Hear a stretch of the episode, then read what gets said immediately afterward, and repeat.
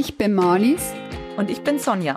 Und zusammen machen wir den Podcast QA Tiddle Wir reden über aktuelle Themen im Bereich Software-Testing, Testmanagement und alles, was sonst noch dazugehört. Hallo Sonja. Hallo Marlies. Sind wir wieder beieinander? Die heutige Folge dreht sich um das Thema Coding-Zeit, also sprich, wie viel Zeit Entwickler und QA noch für das eigentliche Coden eigentlich bleibt. Und der Anlass eigentlich, diese Folge jetzt aufzunehmen, war für uns zum einen verschiedene Diskussionen, also die klassische Diskussion, warum die Feature-Entwicklung so lange braucht und auch eine vorangegangene Podcast-Folge von uns, wo wir die Diskussion hatten beim Thema, was beinhaltet die QA-Rolle eigentlich jenseits von Testschreiben. Da sind wir auch zum Sprechen kommen, dass eigentlich das Coden relativ, ja, wenig Zeit nur noch einnimmt. Genau, wer die Folge noch nicht gehört hat, gerne reinhören. Das ist die Folge Jobdschungel. Darüber hinaus haben wir dann auch noch einen Report gelesen, und zwar den Global Code Time Report vom Januar letzten Jahres. Und der hatte so Thesen wie, dass Entwickler nur mehr weniger als eine Stunde am Tag tatsächlich coden, was ja schon eine krasse Aussage ist. Und deswegen haben wir uns zu diesem Thema heute gleich zwei Gäste eingeladen, und zwar den Flo und den Matthias. Herzlich willkommen, ihr beiden. Schön, dass ihr da seid. Danke für die Einladung. Ja, vielen Dank. Schön, dass wir hier sein dürfen.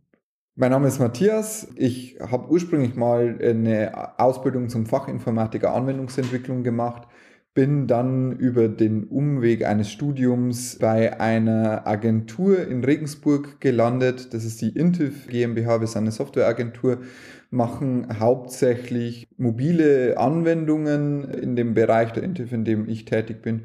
Und bei der Firma bin ich jetzt seit 2014 und darf dort größere und kleinere Kunden betreuen, mittlerweile eher beratend tätig, aber auch mit sehr starkem Entwicklerhintergrund, vor allem was die iOS-mobile äh, Entwicklung angeht. Super, danke Matthias. Flo, magst du gleich weitermachen? Ja, danke, sehr gerne. Äh, ich bin Florian. Ich komme ursprünglich auch aus der Informatik, aber aus, eher aus dem Bereich IT-Security. Bin dann aber vor vielen Jahren eingestiegen eigentlich in die, in die Softwareentwicklung und habe eigentlich die letzten acht Jahre verschieden, in verschiedenen Konstellationen, verschiedenen Setups Entwicklungsteams verantwortet. Die letzten sechs Jahre als CTO bei Tracun. Tracun ist ein Anbieter für eine sichere Cloud und ich durfte dort im Prinzip die, die ganze Abteilung verantworten und weiterentwickeln.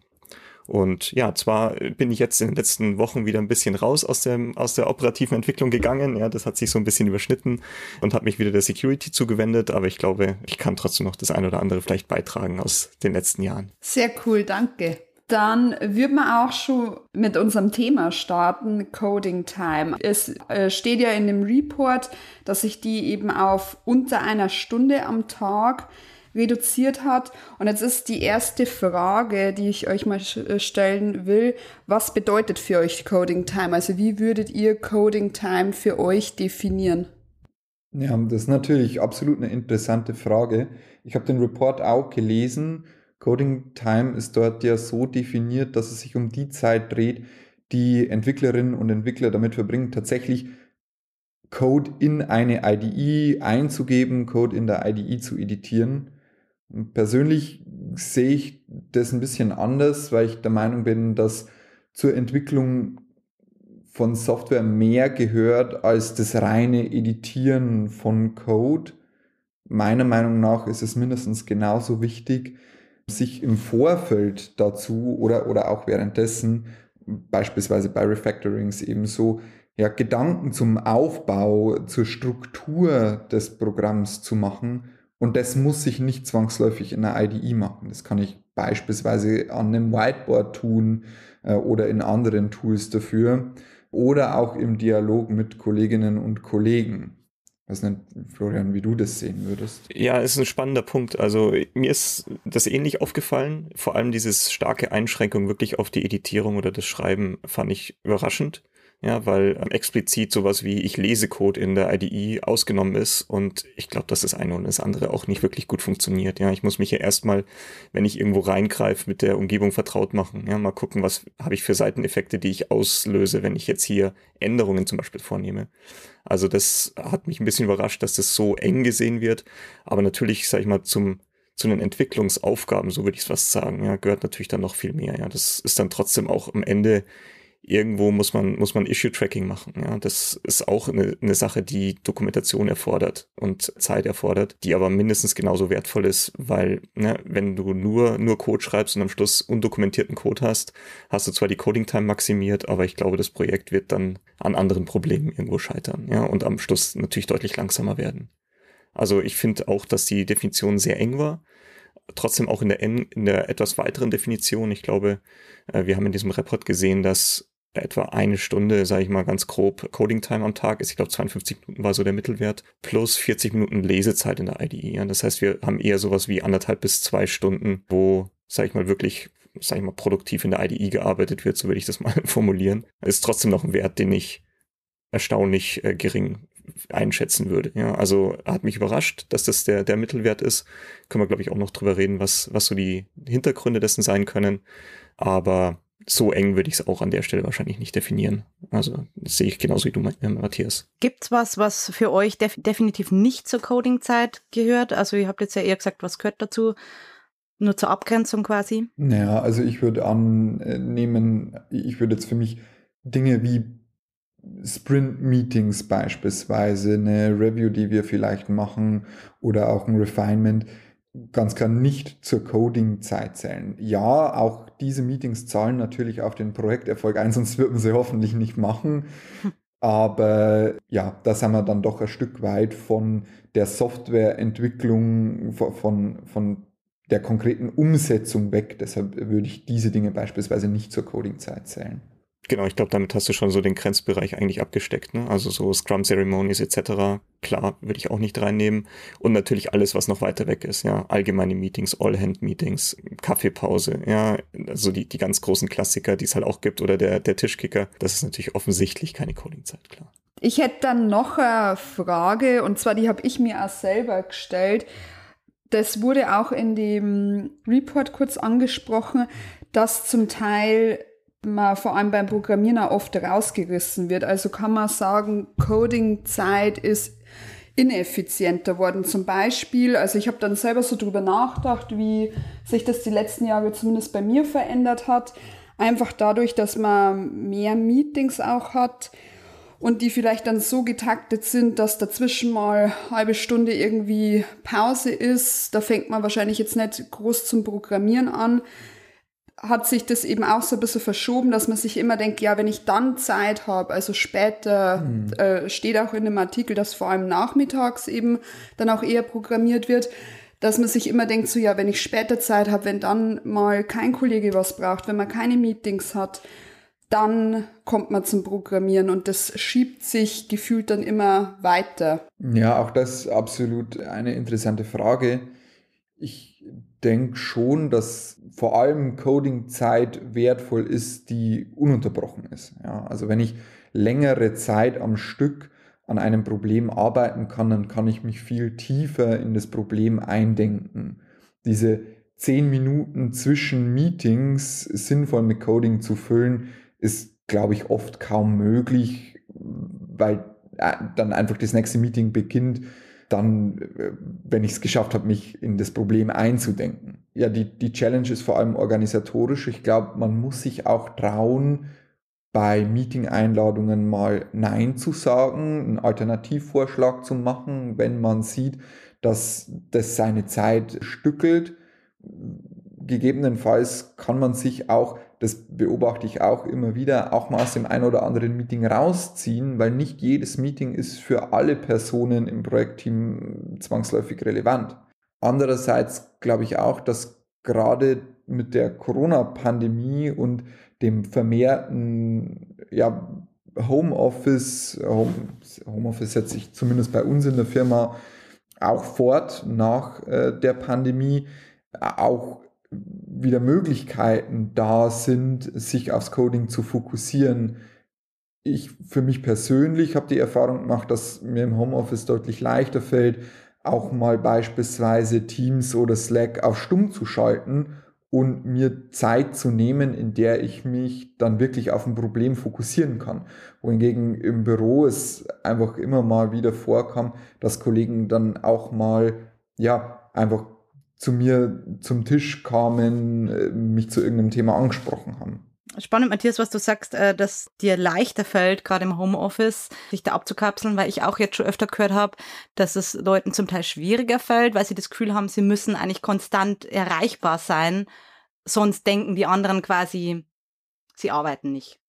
Also, dass man praktisch immer die Notifications anhat, sofort äh, zurückschreibt und wenn es nur ist, ja, ich melde mich später bei dir, aber es ist ja trotzdem was, du liest es, du antwortest kurz, also es reißt dich raus. Mhm. Also finde ich interessant, dass, dass es dir leichter fällt, weil ich, wie gesagt, genau das Gegenteil auch schon gehört ja, habe jetzt öfter. Ich glaube, die Kommunikationstools, die wir haben, die bieten auch die Möglichkeit zu kommunizieren, dass ich gerade eine Focus Time habe. Ich kann das auf Do Not Disturb oder auf Busy schalten. Das ist dann auch für meine Gegenüber ersichtlich. Ich kann nicht ganz nachvollziehen, weshalb der Eindruck entsteht, ich würde nicht arbeiten, wenn ich busy markiert bin und dann eben zwei Stunden später arbeite, um ganz ehrlich zu sein.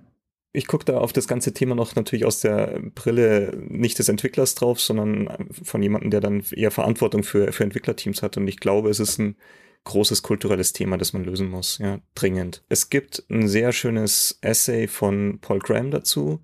Ähm, das heißt, ich glaube, es heißt äh, Maker Schedule, Manager Schedule ja, das mal so ein bisschen auch aufzeigt. Ja, Maker Schedule bedeutet, ich brauche große Abschnitte un, ohne Störungen, ja, Zeiten, in denen ich konzentriert, fokussiert in die Matrix gehen kann und auch was voranbringen. Und ein Manager Schedule ist halt oft sehr durchbrochen. Ja, also ein Manager hat oft irgendwie 15, 20 Themen gleichzeitig so ungefähr, von einem Meeting ins nächste, die ganze Zeit Context Switching.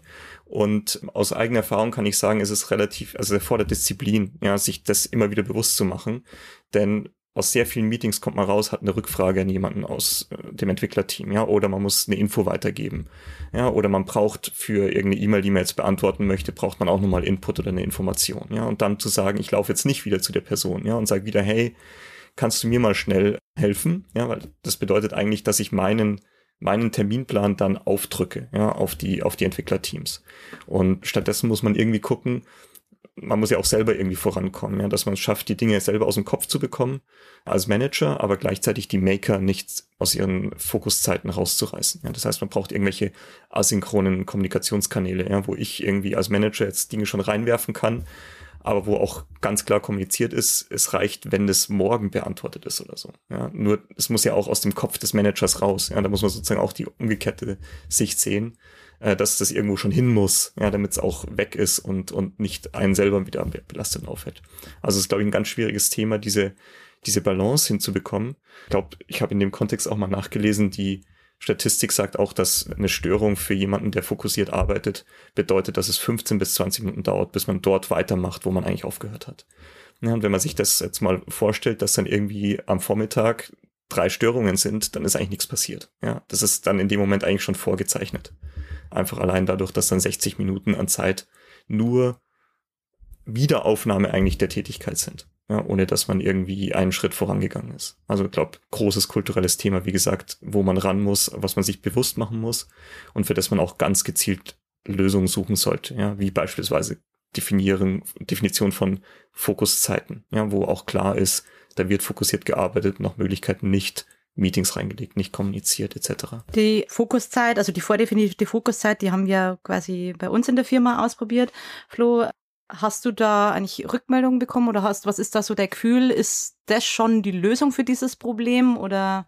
Ja. Nein, natürlich nicht. Also äh, ich glaube, die Frage war sehr suggestiv gestellt. du hast genau das äh, erwartet natürlich. Nein, ich meine, es kann ein Baustein sein. Ja, es kann helfen, Bewusstsein zu schaffen, aber es hängt auch sehr viel einfach an der beidseitigen Disziplin, wie gesagt, von beiden Seiten. Ja, die Manager dürfen nicht immer wieder störend irgendwo auf die Leute zugehen, die müssen sich da zurücknehmen, das immer wieder bewusst machen. Aber natürlich ist es auch so, dass die Fokuszeit genutzt werden muss und dass man auch als Entwickler, Entwicklerin da einfach sich dann gezielt rausnehmen muss. Ja, dann braucht man halt die, die Noise Cancellation Kopfhörer, die man dann aufhat. Ja, dass man da dran bleibt, dass man auch wirklich sagt, ja, ich kontaktiere jetzt auch nicht meine Kollegen, ja, wo, wo, wo ich vielleicht von ihnen was bräuchte. Also ich glaube, das, das funktioniert nicht, nicht automatisch, einfach durch eine Definition, sondern es ist eigentlich Arbeit, eine gemeinschaftliche Arbeit. Ja, und das geht natürlich dann auch noch weiter mit, wie legt man Meetings, wo legt man die Scrum Ceremonies, wann findet das Daily statt, Ja, also all die kleinen Bausteine müssen natürlich dann auch irgendwo passen und in dieses Gesamtbild sich einfügen. Also monokausal ist es definitiv nicht. Das ist ja auch angesprochen, es ist ein kulturelles Problem. Genauso würde ich das auch sehen. Und ich glaube, es braucht einfach auch eine gewisse Zeit für das Team, für die Teammitglieder, dis diese Disziplin, die du angesprochen hast, für sich selber zu erlernen, rauszufinden, wie gehe ich damit um, wie kann ich beispielsweise auch als Manager ja die Sachen aus meinem Kopf kriegen, welche Tools äh, können mir dabei helfen, wo packe ich das Zeug hin, gleichzeitig aber auch auf der Maker-Seite, ja, ich glaube, auch da muss man manchmal lernen, dass nicht immer eine sofortige Antwort oder ein sofortiges Bearbeiten eines solchen Themas notwendig ist. Das, das muss man sich manchmal auch trauen und das, das Gefühl, diese, ja, dieses Selbstvertrauen an der Stelle, glaube ich, muss man auch erst entwickeln. Aber ich glaube, das ist wieder eine Aufgabe des Managers, natürlich da den, dem, dem Team auch die, die Sicherheit zu geben, ja, zu sagen, hey, ihr könnt das wirklich machen, ja, erlaubt euch das, ja, diese Ermunterung. Aber natürlich ist es, wie du sagst, auch noch ein Disziplinproblem. es gibt nach wie vor, glaube ich, dieses ominöse FOMA, ne? Fear of Missing Out. Was ich sehe, ist, dass sehr viele operative Entwickler, Entwicklerinnen einfach immer Notifications anhaben, ja, für E-Mails, für Slack, was auch immer das äh, Kommunikationstool der Wahl ist, weil man immer gerne, ja, mitkriegen möchte sofort, ja, was passiert. Und das ist, glaube ich, ein ganz, ganz schwieriger Schritt, den zu gehen. Spoiler, bei mir ist es sogar so, auch als Manager habe ich zum Beispiel keine E-Mail-Alerts an, ja, weil wozu? Ja, es sind asynchrone Kommunikationsmittel. Ich kann auch alle zwei Stunden in meine E-Mails gucken. Das ist irrelevant, ja. Nichts davon geht die Welt nicht unter. Und ich glaube, dieses Bewusstsein auch zu schaffen, erfordert viel Kommunikation und viel Übung am Ende. Ja, dass man, dass das Team nicht das Gefühl hat, oh, ich krieg da nichts mehr mit, ich bin außen vor, nur weil ich jetzt mein, meine Slack-Notification deaktiviert habe. Das gleiche, wenn es um Meetings geht. Matthias, du hast ja vorhin schon gesagt, man soll vorher prüfen, ob man überhaupt Teil eines Meetings sein sollte. Ich würde sogar noch einen Schritt weiter gehen. Es kann ja sein, dass man vorher das nicht abschätzen kann, bevor man in das Meeting geht. Und wenn man es dann im Meeting merkt, dass man sich rauszieht, das ist halt, finde ich, schon die Königsdisziplin, weil es ja natürlich, ich finde, man hat persönlich, also persönlich habe ich da immer so das Gefühl, ich möchte jetzt auch nicht unhöflich erscheinen, dass mich das jetzt nicht interessiert, was die anderen sagen. Aber ich glaube, in dem Moment muss man dann halt einfach kommunizieren, ich glaube, ich kann hier nichts beitragen und dann sich wirklich wieder aus dem Meeting verabschieden, anstatt jetzt da seine Zeit abzusitzen. Wenn man nichts beitragen kann, dann sollte man sich wirklich überlegen, ob man diese Zeit dann investieren möchte. Ich meine, manchmal macht es vielleicht Sinn, dass man trotzdem dabei ist, um Informationen mitzukriegen. Andererseits kann man die natürlich auch asynchron im Nachgang bekommen. Ja, absolut. Bei einem Projekt, auf dem ich arbeiten darf, gibt es dafür, für dieses, ich ziehe mich aus einem Meeting raus, in, in dem ich jetzt bin und habe gemerkt, eigentlich ist das weniger interessant für mich auch, ja, ein, einen Namen, ein Framework und wir nennen das The Law of Two Feet. Ja, jeder von uns hat zwei Füße und die kann er benutzen, um das Meeting zu verlassen, wenn eben ersichtlich wird, in diesem Meeting gibt es keine wertvollen Infos für mich und ich kann hier nichts beitragen, dann ist es auch vollkommen richtig und in Ordnung, sich aus dem Meeting rauszuziehen. Auch da, ja, das ist absolut die Königsdisziplin und das erfordert, glaube ich, ähm, beidseitiges Verständnis und, und Vertrauen auch von den anderen Teilnehmern des Meetings, dass man sich da jetzt nicht irgendwie auf den Schlips getreten fühlt, denkt ja, das Meeting ist langweilig, weil der jetzt rausgeht. Nein, ich glaube einfach nur, dass ich hier nichts beitragen kann. Wie ist da die Erfahrung, Matthias? Wird das auch in Anspruch genommen? Ja, durchaus. Es macht natürlich die eine Person mehr, die andere Person weniger, ähm, aber das wird durchaus in Anspruch genommen, ja. Und dann nur ganz kurz, da wären wir ja auch wieder bei die Scrum-Werte, weil dann ist man ja auch wieder, dass man eben Mut und Offenheit, genau dann lebt man das ja auch wieder, dass man eben, dass alle so offen sind, dass man gehen darf und aber auch so mutig ist, dass man sagt, ja, das, da gehöre ich jetzt gar nicht hin. Also es wäre ja auch, wenn wir wieder im agilen Umfeld uns bewegen. Ja. Absolut. Jetzt sind wir ja schon ein bisschen abgeschweift. Jetzt nochmal zu Coding Time. Dass sich die verringert hat, das kann man aber trotzdem, glaube ich, einfach auch nicht wegsprechen. Ich persönlich glaube aber auch, dass es gute Gründe gibt, warum sich das so verändert hat. Mhm. Ja, also ich würde deine Meinung an der Stelle teilen. Ich glaube auch, es gibt verschiedene Gründe dafür. Ähm, ein Thema, das ich an der Stelle definitiv sehe, ist, dass sich auch das Umfeld verändert, auch das technische Umfeld konkret verändert. Was ich damit meine, ist, dass wir heute in der Entwicklung ganz andere Tools, Sprachen, Frameworks beispielsweise haben als noch vor zehn Jahren. Und ja, diese, diese Tools, diese technischen Mittel zur Umsetzung eines Projekts, diese höhere Abstraktionsebene, die beispielsweise Higher-Level Languages wie Swift, Kotlin etc. schaffen, die Frameworks, die dort verfügbar sind, die machen es ermöglicht, dass sich Entwicklerinnen und Entwickler Gedanken auf einer anderen Ebene machen. Ich muss mir vielleicht heute auch aufgrund der Leistung von moderner Hardware weniger Gedanken drüber machen. Jetzt ein ganz blödes Beispiel, ob ich an einer Stelle ein UN16 oder ein UN32 benutze, weil es einfach irrelevant ist. Und die Zeit, die ich spare, um mir solche Gedanken zu machen, die kann ich ja anders investieren. Die kann ich beispielsweise investieren, indem ich mir Gedanken über ja, Softwarearchitektur mache. Und das führt mich wieder zurück zu dem Punkt, den ich vorher angesprochen habe. Das muss ich nicht zwangsläufig in der IDE machen. Das mache ich vielleicht auch besser auf einem Whiteboard mit Kolleginnen und Kollegen zusammen. Ja, ich glaube, du, du sprichst da oder schlägst eigentlich genau in eine Kerbe, nämlich ist nur Coding Time produktive Zeit? Das ist, glaube ich, die Frage, die wir uns stellen müssen. Kann ich die Produktivität wirklich an der Coding Time ablesen? Der Bericht sagt tendenziell ja. Ich weiß es eben nicht, weil die Frage ist, ja, was gehört noch dazu? Ja, was, was ist am Schluss auch wertstiftend, als nur jetzt den Code runterzuhacken?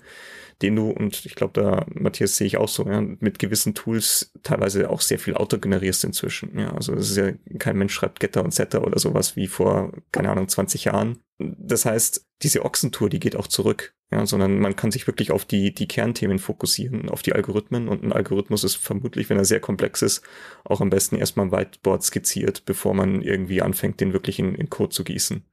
Also ne, die Produktivitätszeit ist, glaube ich, die Frage und die, die Metrik, die wir uns stellen müssen. Und da ja, schließt sich, glaube ich, so ein bisschen der Kreis. Natürlich ist sowas wie ein Meeting dann in der Regel ja unproduktiv nach, nach der harten, engen Definition vielleicht von Produktivität.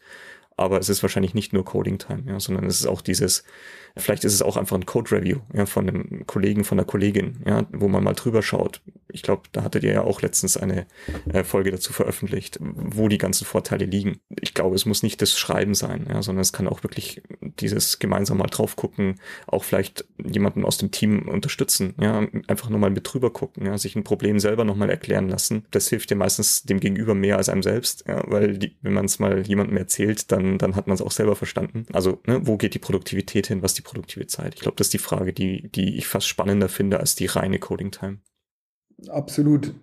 Ich, ich würde an der Stelle vermutlich sogar noch sagen, dass man auch darüber diskutieren kann, ob nicht auch teilweise Scrum-Meetings beispielsweise produktive Zeit sind. Zumindest bei einem Refinement ist das meiner Meinung nach mindestens diskutabel. Ich glaube, nicht nur die technischen Tools verändern sich, auch die Anforderungen an ein Entwicklungsteam ändern sich. Ja, ich kenne das früher, ich hatte es vorher erwähnt, ich habe mal eine Ausbildung zum Fachinformatiker gemacht. Da haben wir mit Lasten- und Pflichtenheften gearbeitet. Da war einfach vordefiniert, wie die Software auszusehen hat, was genau die Software zu tun hat, wie die zu funktionieren hat. Die, die Anforderungen an der Stelle an Teams jetzt sind ganz andere. Ja, der Kunde hat vielleicht ein Problem, das er lösen möchte, aber der genaue Lösungsweg ist nicht so ausdefiniert. Und Refinements zahlen ja auch darauf ein, die beste Lösung für das Problem zu finden an der Stelle. Auszuarbeiten, was Sinn macht. Deshalb kann man meiner Meinung nach durchaus argumentieren, dass auch das produktive Zeit ist und sich einfach hier auch ja, das Anforderungsprofil verändert. Ja, ich glaube, das sieht man nicht nur in Agenturen. Ich meine, ich spreche jetzt eher aus der Brille von einem ne, Anbieter eines Cloud-Service. Auch hier gehen wir natürlich sehr stark in, in Felder wie ne, DevOps Culture etc. hinein, wo dann eine, wirklich eine Ende-zu-Ende-Verantwortung für den Service besteht bei einem Scrum-Team. Also nicht nur die Entwicklung, das Testing, was so der eng, engere Kreis vielleicht ist, sondern auch wirklich der tägliche Betrieb dieses Service. Ja, das Debugging, das Monitoring gehört zu den Aufgaben der Teammitglieder. Also ich würde absolut unterschreiben, dass sich da in allen Bereichen die Profile einfach auch wirklich weiten. Ja, es wird sehr viel vielfältiger, was das Aufgabengebiet eigentlich ist. Das schlägt sich natürlich nieder, dass diese ganz enge Metrik Coding Time dann eigentlich zwangsläufig zurückgehen muss. Ich glaube, zusammenfassend lässt sich für mich so ein bisschen sagen, es gibt an der Stelle verschiedene Punkte. Zum einen, glaube ich, muss man gucken, ist Coding Time immer die richtige Metrik? Wir hatten das angesprochen, ist vielleicht sinnvoller, ja, zu gucken, wie viel Zeit ist tatsächlich produktiv und auch einen strengen Blick darauf zu werfen, was äh, ist produktive Zeit? Also wann bin ich produktiv? Ist das nur der Fall, wenn ich eben konkret Code in meine IDE eingebe und den Code vielleicht dort noch lese oder zählen auch andere Dinge drauf ein? Auf der anderen Seite bin ich auch der Meinung, wir hatten vorher drüber gesprochen, ja, dass es wichtig ist, dieses kulturelle Problem zu lösen oder an diesem kulturellen Problem zu arbeiten, ja, bedeutet für mich, sich auch ja, trauen, mal zu sagen, wenn man denkt, dass man, dass ein Meeting keinen Wert für einen selber hat, dass man nichts zu einem Meeting beitragen kann, beispielsweise. Ja, und äh, zu versuchen, eben möglichst große Zeitblöcke zu finden, Fokuszeit, in der man dann eben produktiv arbeiten kann. Zum Thema Fokuszeit, entweder man hat so wie bei uns in der Firma, dass man es vorgegeben hat, man kann sich aber dann natürlich auch selber setzen, also einfach einen Blocker in den Kalender setzen und dann wirklich Notifications aus. Also wurde ja vorher auch schon genannt, da können beide Seiten dazu. Ich selber muss es halt auch umsetzen und darf mich nicht immer rausreißen lassen. Ich kann nicht, ich kann immer nur mich selber ändern, aber niemals die anderen um mich herum. Ich glaube, jeder hat das schon erfahren. Ich, ich glaube, man muss, wie du gesagt hast, auch für sich selbst begreifen, dass Kommunikationstools wie ja, Slack, Mail eben asynchrone Kommunikationstools sind. Man braucht, glaube ich, das kulturelle Verständnis im Team, dass es in Ordnung ist, wenn man dort nicht sofort antwortet. Ich sage auch immer, wenn es etwas wirklich Wichtiges, was Brennendes gibt, dann ruft mich bitte einfach an. Ja, dann kriege ich das mit, dann weiß ich, das ist jetzt etwas, da muss ich vielleicht sofort darauf reagieren, weil aus irgendeinem Grund ist eine Prioritätssituation. Ansonsten asynchrone Kommunikationstools kann man gerne auch asynchron verwenden. Ich nutze das persönlich tatsächlich sehr gern, weil ich die Dinge aus meinem Kopf kriegen will. Das hat man ja vorher auch schon. Also ich schreibe gern Leuten, erwarte aber nie, ich schreibe eigentlich meistens dazu dann vorher alt nicht. Aber wenn jemand das halt die Notifications anhat, dann liest er die sofort, er oder sie, und wird dann schon mal rausgriffen. Ja. Das heißt, das bringt dann an der Stelle auch nichts. Ich habe noch einen weiteren Punkt. Ich glaube, also wie wir schon gesagt haben, Fokuszeit, bewusste Meeting-Teilnahme und so weiter. Ich glaube aber auch, dass man auch noch an anderen Stellen schauen kann, wo man vielleicht effizienter sein kann. Zum Beispiel sowas wie gewisse Prozesse automatisieren, zum Beispiel in Jira, dass man sagt, man muss halt nicht mehr den Assignee äh, einstellen oder die Labels. Also das klingt jetzt so banal, aber ich glaube, solche überflüssigen, leicht automatisierbaren Sachen häufen sich halt am Ende des Tages doch. Und wenn man die abschafft, kann man die Zeit wieder dafür verwenden, dass immer, dass man eben fokussiert codet zum Beispiel oder an irgendeinem anderen Thema arbeitet. Genau, das waren noch so meine Punkte zu dem Thema. Also kann ich auch nur unterschreiben. Ich glaube, es ist ein kulturelles Thema. Das heißt, man muss das explizitisieren, wie alle kulturellen Themen und einfach gemeinsam diszipliniert daran arbeiten, sich immer wieder vergegenwärtigen. Ist immer wieder ein Thema für die Retro wahrscheinlich auch, um da die Sachen anzusprechen. Ich glaube, eine Frage haben wir noch so ein bisschen unterbelichtet. Die Frage ist eigentlich, wie viel effektive Coding-Zeit könnte man denn tatsächlich maximal schaffen? Ne? Also es ist ja auch so, dass wenn du am Ende zu lange gecodet hast, ja, irgendwo fängst du an Fehler zu machen, ja, weil einfach die Erschöpfung da ist, die Konzentration nachlässt. Das heißt, es wird irgendwo einen Sweet Spot geben, Ja, der liegt bestimmt nicht bei der einen oder ein bis zwei Stunden, wie wir gesehen haben aus dem Report. Aber natürlich wird es nicht so sein, dass jede Entwicklerin, jeder Entwickler bei einer 40-Stunden-Woche 40 Stunden codet. Ja, das wird nicht passieren. Das ist völlig abwegig, ja, ist nicht leistbar. Ich glaube, es sind immer wieder diese Phasen, diese, diese Peaks, ja, wo man mal zwei, drei Stunden wirklich abtaucht. Und meistens hat man extrem viel geschafft in dieser Zeit. Dann ist auch der Rest des Tages eigentlich schon gerettet, ja, und kann dann eher mit, sag ich mal, leichteren Dingen gefüllt werden. Ja, sehe ich absolut genauso. Ich glaube, es sollte auch gar nicht das Ziel sein und es wäre auch gar kein gesundes Ziel zu sagen, ich möchte acht Stunden am Tag äh, Coding-Time jeden Tag haben. Wie du gesagt hast, ich glaube, die Konzentration lässt nach, man, man beginnt äh, früher oder später Fehler zu machen.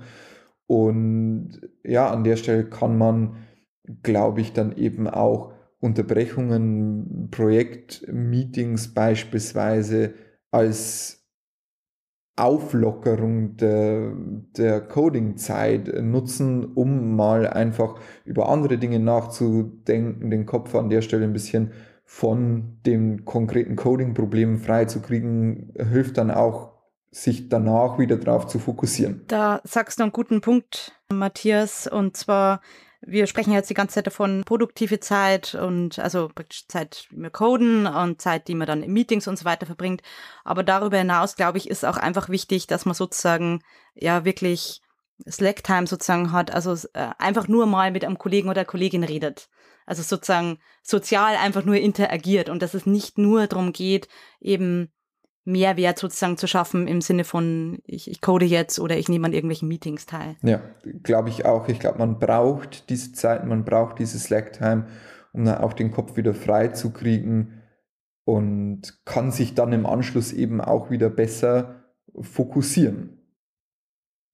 Ja, also ich glaube, es gibt gute Gründe für den Tischkicker oder die Playstation in, in einem Unternehmen. Also definitiv. Und ich glaube, auch da hat man wieder so ein kulturelles Thema auch da muss man sich trauen, wenn es zur Verfügung gestellt wird, das halt auch in Anspruch zu nehmen. Ja, also das ist kein, das darf dann kein Stigma sein. Ja, guck mal, hier hängt die ganze Zeit irgendwie vor der Playstation ab, sondern am Schluss äh, geht es darum, ja, was, was funktioniert für, für eine gewisse Person oder für ein Team. Ja, also welche, welche, welches Verhältnis auch von mal irgendwie ja, PlayStation gegenüber der wirklich fokussierten Zeit. Ich hätte auch noch abschließend äh, was dazu, einfach auch aus der eigenen Erfahrung.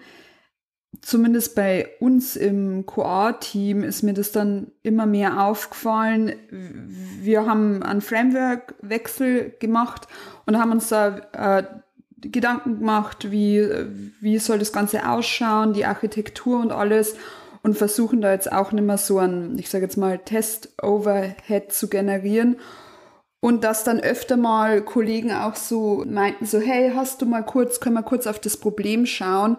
Und dass da auch cool wäre, wenn man einfach so, also so Brainstorming-Meetings oder so hat. Also das kann ja auch einmal oder zweimal in der Woche sein.